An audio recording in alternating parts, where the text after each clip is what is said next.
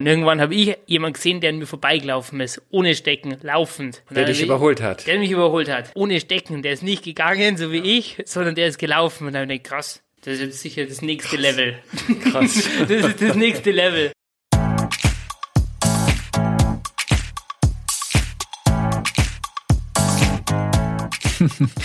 Krass. Nicht nur das nächste Level, sondern auch mein heutiger Gesprächspartner. Philipp Reiter heißt er. Er kommt aus Bad Reichenhall und ist einer der bekanntesten und besten Trailrunner Deutschlands. Außerdem ein hervorragender Skitourengeher. Er war sogar mal in der deutschen Nationalmannschaft. Dann ist er auch noch Fotograf und Outdoor-Filmer. Und so ganz nebenbei auch noch Markenbotschafter der Alpenstadt Bad Reichenhall, tief im Südosten Bayerns an der österreichischen Grenze.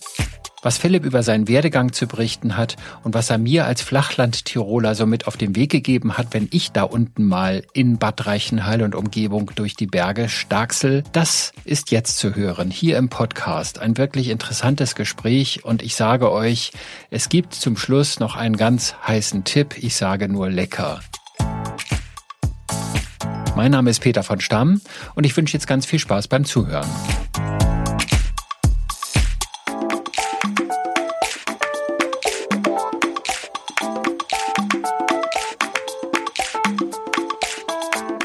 Also ich bin der Philipp, der Philipp Reiter, komme aus Bad Reichenhall. Äh, mein Papa ist da geboren, die Mama kommt aus Wien. Ja, wir sind ja ziemlich nah an der Grenze, das verschwimmt ja so der Übergang zwischen Bayern und Österreich und äh, ich fühle mich schon hier daheim. Und fühlst du dich als Bayer oder als Österreicher? Ja, ja, ich, ich fühle mich hier im Grenzgebiet heimisch. Nein, eigentlich bin ich, ich fühle mich schon als Bayer. ein, ein waschechter Europäer. Ja, könnte könnte man sagen. fast sagen. Nein, ich fühle mich schon als Bayer Ja, tatsächlich. ja, okay, prima. Verrat mir doch mal eins. Also, Philipp, du bist Alpinist, heißt es. Mhm. Du bist Trailrunner. Wenn ich jetzt hier im Urlaub bin, hier in Bad Reichenhall und ich gehe in die Berge, ich bin, ich, man sagt so Flachland-Tiroler, also aus dem norddeutschen Raum, wo man äh, keine Berge hat. Man ist es nicht so gewohnt. Also ich hechel hier den Dötzenkopf hoch äh, und bin total schweißnass mit meinen Wanderschuhen und Stöcken da oben angekommen. Oder gestern war ich noch unterwegs äh, auf der Zwieselalm und dann noch auf dem Zwieselkopf oben auf den Gipfel rauf. Und dann sieht man plötzlich Leute wie dich, die da an einem vorbei hüpfen und laufen. Also das Joggen quasi in den Bergen. Wie kommt man denn auf sowas Verrücktes? Naja, also ich, wie gesagt, ich bin hier aufgewachsen und äh, das ist hier ja gang und gäbe. Also die die Einheimischen laufen nicht alle rum, aber es sind schon, also viele gehen halt am Berg und machen Sommers wie Winters diverse Sportarten, sei es jetzt halt Skitouren gehen, Klettern, Radlfahren, Klettersteige, Wandern, Berglauf. Das ist einfach, weil es halt vor der Haustür ist. Das muss man schon so sagen. Also Segeln machen die wenigsten, weil es halt einfach hier nicht, beim Chiemsee geht's wieder, aber das, das liegt irgendwie in der Natur der Sache. Und äh, ich bin halt auch so äh, aufgewachsen. Wir sind, ich habe noch zwei Geschwister und die Eltern haben uns total viel mit rausgenommen in die Natur und das ist halt bei uns zwangsweise halt die Berge. Und äh, da kriegt man halt eine gewisse Grundfitness von, von klein auf, von Kindesbeinen an. Und das bringt einem natürlich was. Und das ist, ist jetzt nicht so, dass die kleinen Kinder schon bei uns am Berg hochlaufen. Man muss das natürlich auch trainieren. Und ähm, ich bin vor fast 15 Jahren zum Skitouren gehen kommen und habe auch da viele Wettkämpfe gemacht und habe irgendwann gemerkt, dass ich mir halt im Sommer auch trainieren muss, um für den nächsten Wintersaison wieder fit zu sein. Wenn ich dich da unterbrechen darf, vor 15 Jahren, da warst du dann selbst gerade 15 oder Genau, so? ja. ich bin jetzt 30, ganz genau. ja, genau. Da bist du zum Skitouren. Genau, also ich habe es vorher schon gemacht, aber Ja. das ist quasi wettkampfmäßig. Äh, und das war ganz nett, weil so eine Gruppe ist entstanden. Die waren eigentlich so alle ziemlich das gleiche Alter. So eine Clique und die ist halt quasi von Wettkampf zu Wettkampf gezogen. Und dann macht es einfach extrem Spaß, wenn du einfach Leute hast, die irgendwie das gleiche Mindset haben, das gleiche Alter, die gleichen Erlebnisse und du kannst es einfach super teilen in der Gruppe. Und uns hat das einfach total Spaß gemacht. Und natürlich hat man auch da, ich würde mal sagen, eine gesunde Rivalität. Jeder möchte natürlich eine gute Leistung bringen und da stachelt man sich an und spornt man sich an und das bringt natürlich leistungsmäßig auch viel. Aber das war halt recht stiefmütterlich, so wie das am Anfang gelaufen ist, also ohne groß Trainer. Wir waren zwar in der Nationalmannschaft gleich, weil wir waren die Ach so. einzigen in Deutschland, mehr oder weniger, die mit halt das gemacht haben. Es gab halt damals noch nicht so viele. Mittlerweile ist dieses Skitourengehen, das boomt extrem. Vor 15 Jahren war es noch bei weitem nicht so stark. Und da ich eben, oder haben wir gemerkt, na, wir müssen im Sommer auch was machen. Und am Anfang haben wir angefangen, dass wir mit unseren Stecken ähm, am Berg hochgehen, also wie quasi im Winter Skitouren, nur halt ohne Ski und ohne Schuhe, ohne Skiturnschuhe und sind halt da hochmarschiert und dann wie halt runter so. Und das war unser Training. Und irgendwann habe ich jemanden gesehen, der an mir vorbeigelaufen ist, ohne Stecken, laufend. Und Der dich überholt hat. Der mich überholt hat. Und mit normalen Turnschuhen womöglich. Genau, So. ich hatte auch also so Halbschuhe halt. Ja, ja. Aber der ohne Stecken, der ist nicht gegangen, so wie ich, sondern der ist gelaufen und dann hab ich krass. Das ist jetzt sicher das nächste Level. Krass. Das ist das nächste Level. Ja. Und dann habe ich versucht, auch das nächste Level zu erreichen, sozusagen. Und bin auch am Anfang, mal, war tatsächlich mein Ziel, den Dötzenkopf durchzulaufen. Äh, Und du hast ja selber gesagt, du warst da oben und du weißt, das ist echt steil. Es sind total viele Stufen. Ja, Es hohe ist- Stufen vor allen Dingen. ja, hohe. Stufen, ja.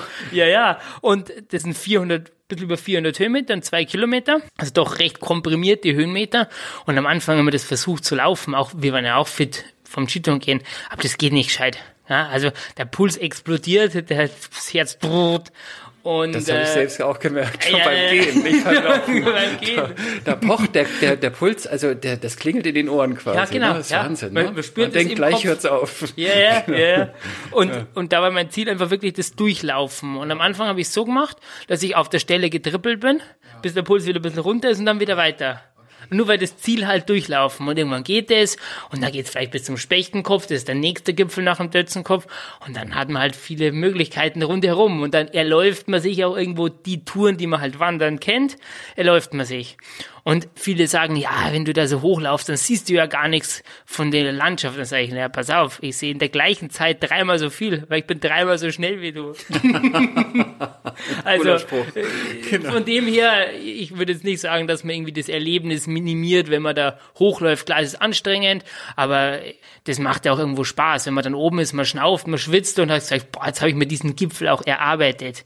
Und ich finde es jetzt mal wieder faszinierend, wenn ich im Tal unten stehe und ich schaue hoch, gerade beim Staufen ist halt von der Stadt aus, schaut man hoch und man sieht das Haus und den Gipfel und denkt man sich, Wahnsinn, wie kann der Körper das machen, dass er da hochkommt? Ja, und dann, vielleicht bei dir dauert es zwei Stunden, zweieinhalb, bei mir dauert es vielleicht eine Stunde, zack, ist man oben und schaut runter und denkt man sich, boah, da war ich jetzt gerade. Und das finde ich jedes Mal wieder faszinierend, dass der Körper das so, dass man das machen kann. Wie trainiert man denn sowas? Also wenn ich da jetzt hochkeuche, dann merke ich, da tun mir irgendwann die Oberschenkel weh, dann sind's die Waden und wenn ich runtergehe, sind's die Knie vor allen Dingen und die Bänder, wo ich denke, Ja. oh, alter Schwede, was passiert jetzt? Also morgen komme ich gar nicht mehr aus dem Bett hoch oder Ja. so. Wie trainiert man sowas? Weil gerade die Bänder sind doch so ein Kasus Knaxus, die reißen leicht äh, und dann hast du gesagt, du hast ja eigentlich nur so Halbschuhe. Ja. Äh, da ist ja gar keine Stabilität fürs Fußgelenk oder was machst du da? Ja, genau. Also die, die Schuhe, die Trailrunning-Schuhe, die haben ein ganz gutes Profil. Meistens noch sogar ein bisschen aggressiver wie Wanderschuhe, aber halt keinen Schutz um Knöchel. Und äh, das reicht aber in der Regel. Weil es ist so, wenn du halt dynamisch dich fortbewegst, das heißt nicht, dass ich mir nicht den Fuß vertrete, schon oft leider, hat aber auch mit meiner anderen Profession zu tun. Und äh, aber wenn man halt immer quasi unter Spannung läuft, dann gibt die Muskeln, die geben und die, die Bänder und die Züge geben schon eine Vorspannung und dann ist deutlich schwieriger, dass man sich den Fuß verknackst. Also wir immer so ganz locker und irgendwie, ja, so ein bisschen lätschert, wie man sagen, äh, so umhergeht oder umherwandert. Sondern wenn man auf Spannung läuft, dann ist einfach der ganze Körper konzentriert unter Spannung und dann ist es viel schwieriger, dass, dass man sich da verletzt tatsächlich. Ah, okay, okay. Und äh, ja, wie trainiert man es? Also man muss es einfach oft machen. Es ist halt tatsächlich so. Und da und hat eben langsam sich steigern. Also am Anfang gehen wir eben Dötzenkopf, dann gehen wir ein bisschen weiter. Und es ist so, dass die Muskeln, die, ähm, die bauen sich quasi schneller um oder die stärken sich schneller als wie die Sehnen mit den Bändern. Also die haben quasi eine Ver Ver Verzugszeit von sechs Wochen ungefähr. Das heißt, man hat vielleicht das Gefühl, okay, das funktioniert schon muskulär irgendwann relativ gut, aber es dauert, bis sich quasi der Bandapparat auch stärkt. Und das darf man nicht unterschätzen, dass man nicht denkt, okay, jetzt geht's dann schon, aber eigentlich ist noch nicht so ganz stabil. Und was ich auch jetzt trainingstechnisch gern mache, also Ausgleichssportarten natürlich, also gerade wenn man es halt intensiv betreibt, so wie ich, äh, dann merkt man das natürlich schon auch, so ist jetzt nicht, also auch mit Knien und Sehnen und so weiter, aber ich gehe viel Radl fahren, viel Klettern, das ist einfach so diese Grundstabilität und die Körperspannung. Also Radlfahren meinst du mit, Mountain, mit dem Mountainbike in den Genau, Bergen aber auch ganz ja? normal, weil auch ganz es ist normal. so, wenn man mit Klickschuhen fahrt, dass ich aber sowohl beim Laufen als auch beim Gehen immer diese drückende Bewegung. Also ich drücke mich ja quasi immer vom Boden weg. Und wenn ich jetzt mit dem Radl fahre und Klicker habe, dann kann ich auch mal ziehen. Das heißt, ich kräftige auch die Antagonisten von den Muskeln. Ich habe immer Ach so, diese, die diese Schuhe, die sich einklicken in die Genau. Pedale und dann ziehst Genau. du das Pedal mit hoch. Genau, Ja, ja. das ist dann quasi genau die andere Muskelgruppe, als was ich sonst habe. Beim Skitouren, beim Laufen, beim Gehen, beim Wandern habe ich immer dieses Wegdrücken und dann beim Radlfahren habe ich immer dieses Ziehen. Und es ist auch wichtig, dass immer der Antagonist auch gestärkt wird, weil nicht immer nur eine Seite kräftig und die andere vernachlässigt, logischerweise dann, dann Geht's ist halt die Verletzungsanfälligkeit ist viel höher. Und was auch wichtig ist, ist dieses Balance- und Stabilitätstraining. Also ich weiß nicht, Slacklinen ist halt so ein bisschen das, wo man das ja auf einem coolen Weg sozusagen machen kann. Also wenn man so eine Line zwischen zwei Bäumen spannt oder wo auch immer und dann halt zu balancieren probiert. Und es ist so, dass diese ganze kleine Stützmuskulatur, die ist eben schwierig zu kräftigen. Also nur weil ich jetzt nicht lauf oder viel Berg gehe, heißt nicht, dass ich auch da Stabilität habe. Und die muss ich eben andersartig kräftigen. Und das Einfache, was, das Einfachste, was, was man so, ja, im, im Läufer, in der Läuferwelt so sagt, ist halt, dass man zum Beispiel beim Zähneputzen auf einem Bein steht. Ja, da hat man wenigstens zwei Minuten des Tages oder dann vier, zwei mal zwei oder wenn man brav ist, dann sechs mal sechs Minuten, je nachdem. äh, dass man halt da zumindest äh, schon ein bisschen dieses Balance-Training hat. Und das ist ganz interessant, oft hat man ein schlechteres und ein besseres Bein. ja. Und dass man auch genau bewusst versucht, das Schlechtere sich auch drauf zu Und stellen. dann kannst du natürlich Zähne putzen auf der Slackline auch noch Dann machen. ist natürlich dann das nächste, nochmal das nächste Level. Es gibt immer genug Levels nach oben. Genau. Was gibt's denn, wenn wir von Levels sprechen? Was gibt's denn für dich da so für Levels, die du noch erreichen möchtest? Also du machst äh, das, das Berglaufen ähm, äh, im Sommer, du machst äh, das Skilaufen, Skiwandern, das machst du halt im Winter. Ja. Äh, wo geht die Reise noch hin? Was kommt denn dann noch eigentlich? Was hast du so für Ziele? Naja, gut, ich habe eben vorher schon gesagt, ich habe noch eine andere Profession, also ich bin Fotograf und äh, Filmer und halt eigentlich im Outdoor-Bereich, Outdoor-Bereich, nicht nur, aber auch oder hauptsächlich. Und das ist ja natürlich so, dass du jetzt neben dem, dass du auch fit sein musst, weil du musst ja am Berg hochkommen, du musst mit den Athleten mitlaufen, das ist im Idealfall so. Und du hast ganz ordentlich Gerödel, Gewicht dabei, wenn du genau. eine Kamera und sowas dabei hast. Du musst ja oder? auch logistisch überlegen, wie machst du das? Hast du genug Speicherkarten, Akkus? Ja. Ist alles dabei? Ich muss trotzdem aber noch agil sein. Und das ist für mich jetzt persönlich sozusagen das nächste Level, dass ich sage, okay, ich muss diese Fitness, da darf ich mir gar keine Gedanken drüber machen, ob ich jetzt da hochkomme und mitkomme, weil wenn das nicht passt, dann kann ich auch meinen Job sozusagen, die Bilder machen. Das funktioniert dann nicht, kann man dann nicht mehr kombinieren. Und äh, das finde ich gerade extrem spannend. Und dann bist du nebenbei, bist du ja auch noch Markenbotschafter Mhm. von Bad Reichenhall seit Anfang des Jahres, glaube ich. Mhm. Was ist da genau deine Aufgabe? Also was musst du da machen? Hältst du die ganze Zeit Vorträge? Führst du Touristen durchs, durch die Stadt? Das wahrscheinlich eher weniger. Was, was ist so deine, deine Hauptaufgabe? Es sind eigentlich ein bisschen zwei Bereiche. Also klar, ich meine, durch meinen Sport habe ich auch eine gewisse Popularität erreicht und man ist natürlich schon gewillt, diese die Schönheit der Landschaft oder der Natur und dem, was die Alpenstadt zu bieten hat, auch zu zeigen, nach außen zu zeigen und da- das repräsentiere ich halt. Also klar, wenn ich halt da bei uns in die Berge rumlaufe und Fotos mache, das passt auch gut mit dem zusammen, was ich sonst eben auch mache, äh, beruflich äh, und das halt dann auch zeige, dann kommen auch Leute. Und ich finde es auch gar nicht irgendwo verwerflich, weil wir leben wirklich in einer wunderschönen Landschaft, wunderschönen Gegend. Und äh, das ist jetzt nicht was, was jetzt nur uns gehört. Ja, und jeder, der mal beim Sonnenaufgang oder Sonnenuntergang oder einfach so auf dem Gipfel, Staufen, Zwiesel, wo auch immer steht und das genießen kann und das sieht, das ist wahnsinnig schön. Und das ist schon was, was ich auch gern teile. Da habe ich auch kein Problem damit, weil ich finde es einfach wahnsinnig schön. Und wie ich schon gesagt habe, das ist einfach ein Privileg, was wir hier so erleben dürfen. Und das sollen ruhig andere auch äh, so sehen dürfen. Und das, ich finde es insgesamt ist natürlich jetzt auch mit Corona extremer Boom in dem Autosegment. Das merkt man und das merkt man auch an vollen Parkplätzen und an viel mehr Leuten und auch viel mehr Leuten an sogenannten Geheimtipps. Aber ich finde es trotzdem eigentlich ein guter Trend, solange sich die Leute auch richtig verhalten. Das ist halt so, man, man grüßt sich am Berg, man schmeißt keinen Müll weg, einfach so die Basic-Regeln, die man halt sonst auch hat. Aber das ist auch halt am Berg, dann dieses sportliche Du, das ist halt einfach, das, das ist schon seit Jahrzehnten, weiß ich nicht was, läuft es so und da muss man sich halt auch darauf einlassen, wenn man das hier praktizieren will. Und äh, dann sehe ich auch kein Problem, dass das gut funktioniert. Aber wenn der eine anfängt, irgendwie am Gipfel seine Musikbox auszu auszupacken und dann sein Ghetto-Rap hört, halt, es geht halt nicht. Das kann ich nicht sonntags machen, es funktioniert nicht. Ja, also da muss man halt einfach gewisse Rücksichtnahme machen oder halt gerade diese Müllproblematik. Ich schmeiß halt meinen Brotzeitsack halt nicht einfach hinter einen Baum. Das, das macht man nicht. Und das ist natürlich schon klar, dass da eine gewisse Unmut auch entsteht in der heimischen Bevölkerung, wenn man sagt, ah, jetzt kommen die Touristen und die nehmen uns die Berge weg. Die nehmen sie quasi ein. Und was natürlich schon auch gewisse Weise damit ja ko korreliert ist, diese Problematik, dass sich viele Leute halt unter überschätzen schlecht ausgerüstet sind. Und das ist schon ein bisschen auch diesen sozialen Medien verschuldet, weil das schaut immer alles super aus, super easy und tolle Landschaft und so. Aber ganz so ist es ja nicht. Man muss ja auch da hochkommen, man muss ja auch zum richtigen Zeitpunkt sein und eben das Richtige auch anhaben. Also ein bisschen davor sich beschäftigen, mit dem traue ich mir das zu, kann ich das überhaupt? Das muss man schon. Also und da, das ist einfach so die, die Sachen, was ich einfach so in meiner Person auch kommuniziere, was glaube ich auch so für die, für die Region gut ist.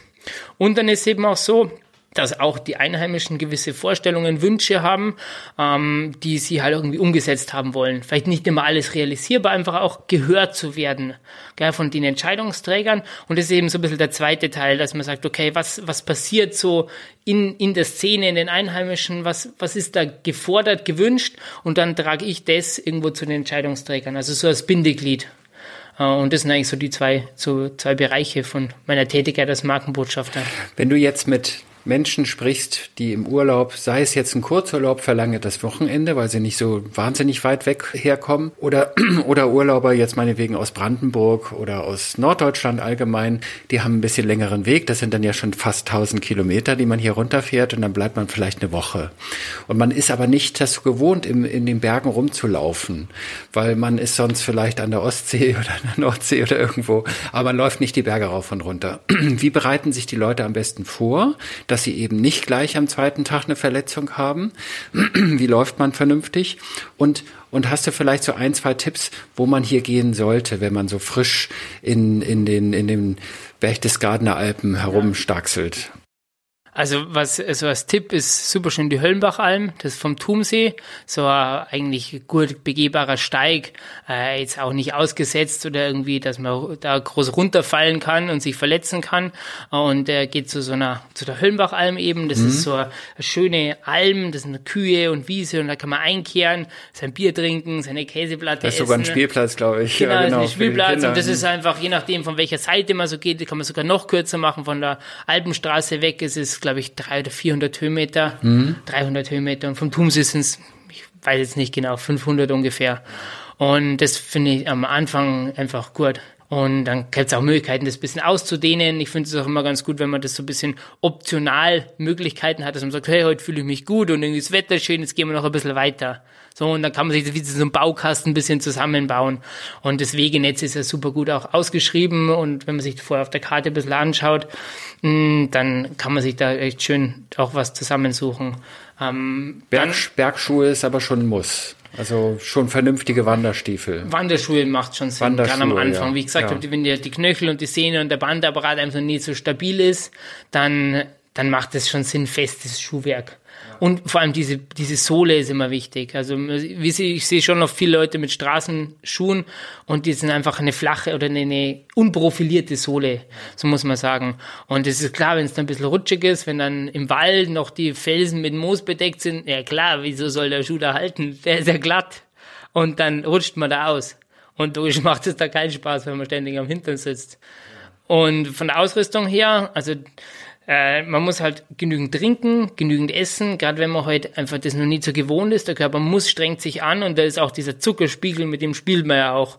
Und wenn man halt in Unterzucker kommt und der Mann mit dem Hammer, so wie es halt so heißt, kommt, dann ist man einfach erledigt. Man muss vorher schon genügend zuführen. Man braucht jetzt da nie, wenn man zu Höllenbach-Alm geht, ein Gel, so ein Sportgel, das macht auch keinen Sinn. Aber nimmt man vielleicht einen Riegel mit, nimmt einen Apfel mit und dann kauft man sich da eine Brotzeit und geht wieder zurück. Und, äh, und von der Ausrüstung her, also das Wetter in den Bergen, das ändert sich schnell oder es kann sich sehr schnell ändern. Und so eine Regenjacke wiegt wirklich nicht viel. Äh, und äh, ein Rucksack hat man eh meistens dabei für irgendwie ein Wechsel-T-Shirt. Das ist halt auch was.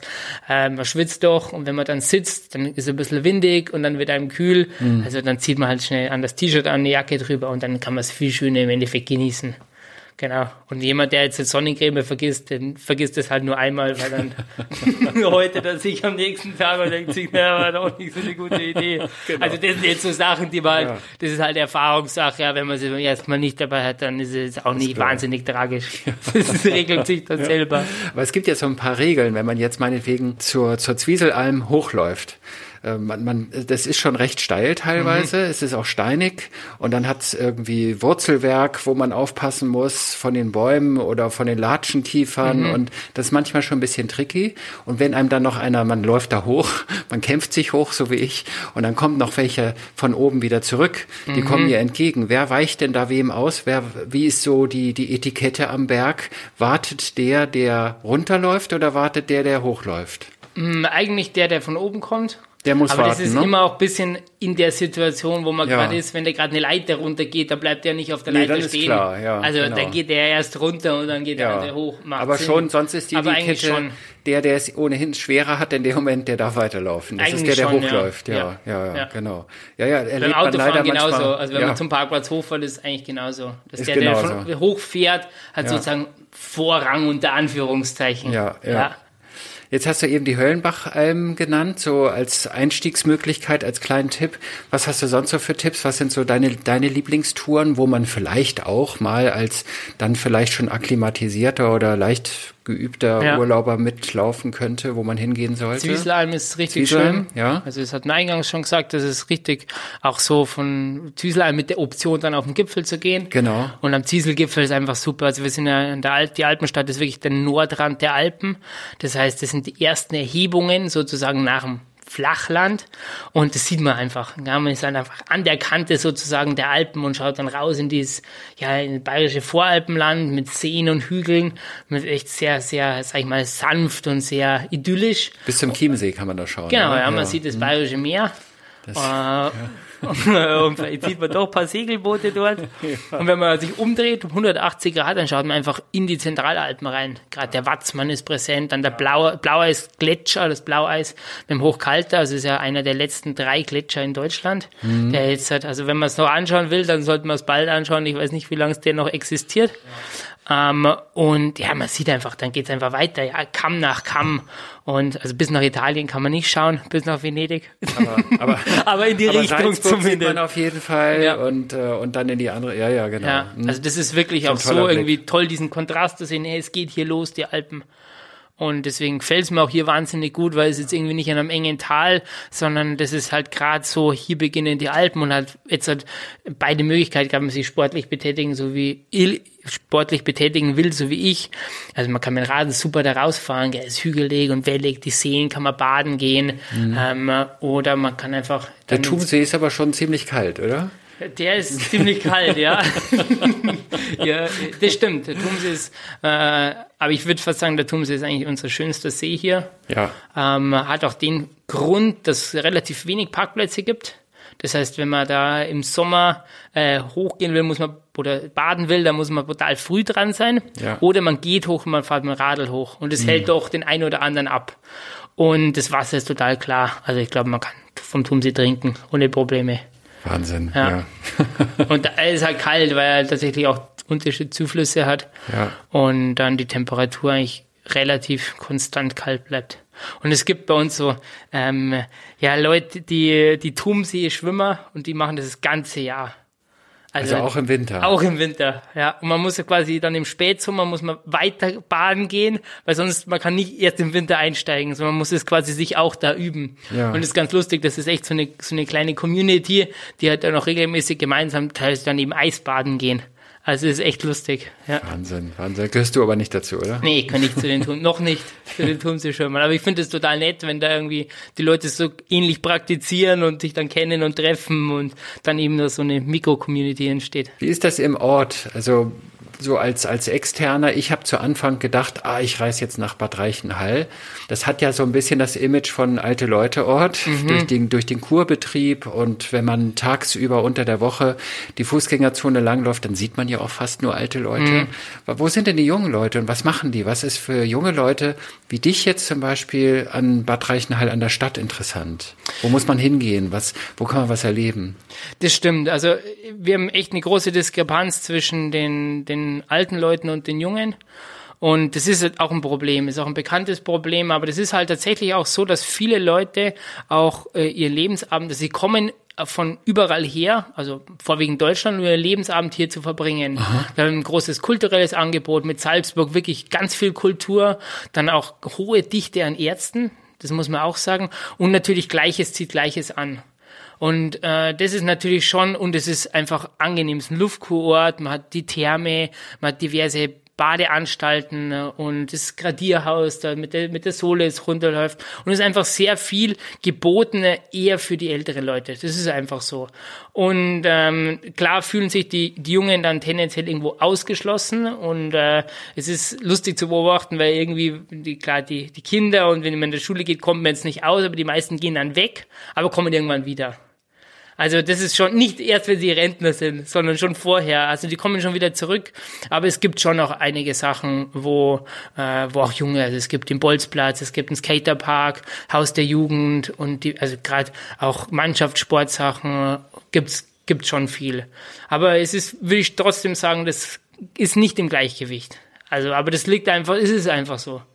Ja, und äh, meine, wir haben echt das Vorteil, einen Vorteil hier, wir haben einfach echt auch eine schöne Innenstadt mit einer schönen Fußgängerzone und es wird auch immer seltener, dass sich sowas halten kann. Und das sehe ich schon auch positiv, dass ältere Leute kommen, die das halt so gewohnt sind und auch noch so leben, die das einkaufen, während junge Leute bestellen bei Amazon. Das ist einfach Fakt. Die gehen nicht in die Fußgängerzone, um sich eine Jacke zu kaufen.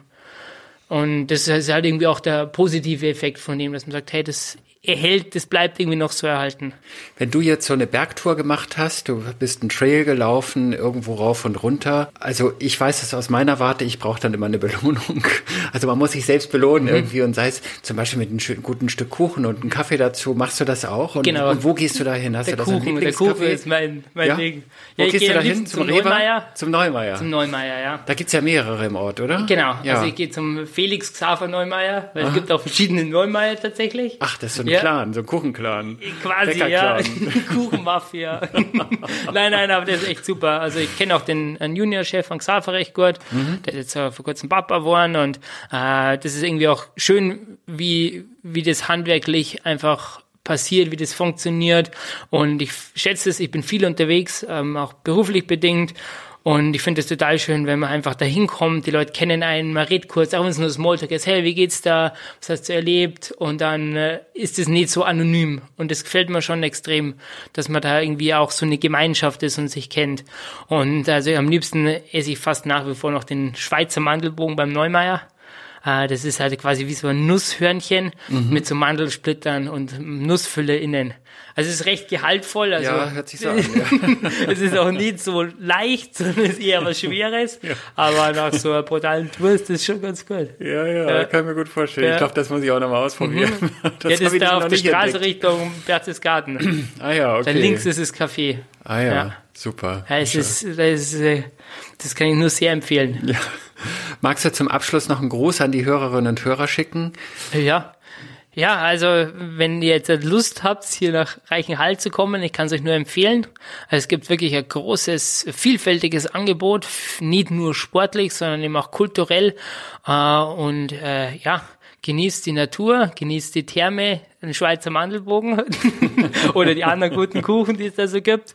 Und ja, wenn's, wenn's, wenn ich euch über den Weg läuft, dann dürft ihr euch sehr was sagen. Danke dir, Philipp. Danke. Da fällt mir noch was ein. Du hast gerade gesagt, kulturell auch. Und da hast du Salzburg erwähnt, aber mhm. ihr habt ja auch eine tolle Philharmonie hier. Mhm, genau, ja. Also der, mit dem Daniel Spohr mhm. bist du, glaube ich, auch schon in den Bergen gewesen, oder? Genau, ja. Wir ja? haben schon eine, eine, Tour gemeinsam gemacht. Ja. Und es wäre echt interessant, weil es einfach zwei komplett verschiedene Welten sind. Ja. Aber trotzdem doch viele Überschneidungen und viele viele Ähnlichkeiten in dem, was man macht, wie man es macht, wie man sich vorbereitet, wie man aufgeregt ist, wie man auch zu einem Punkt fit sein muss. Ja, egal ob ich jetzt, jetzt an der Startlinie stehe oder dann vorm Publikum, da muss es passen. Da kann ich nicht nur sagen, hm, ich hätte doch noch mir die Noten anschauen sollen oder das. Oder ich kann nicht sagen, nee, hätte ich doch noch das trainiert, sondern das ist zu spät. Also dem Punkt muss es passen. Und es war echt spannend, obwohl es so unterschiedlich war, war es doch so ähnlich. Prima, schönes Abschlusswort. Danke dir, Philipp. Ja, danke auch. Danke, danke.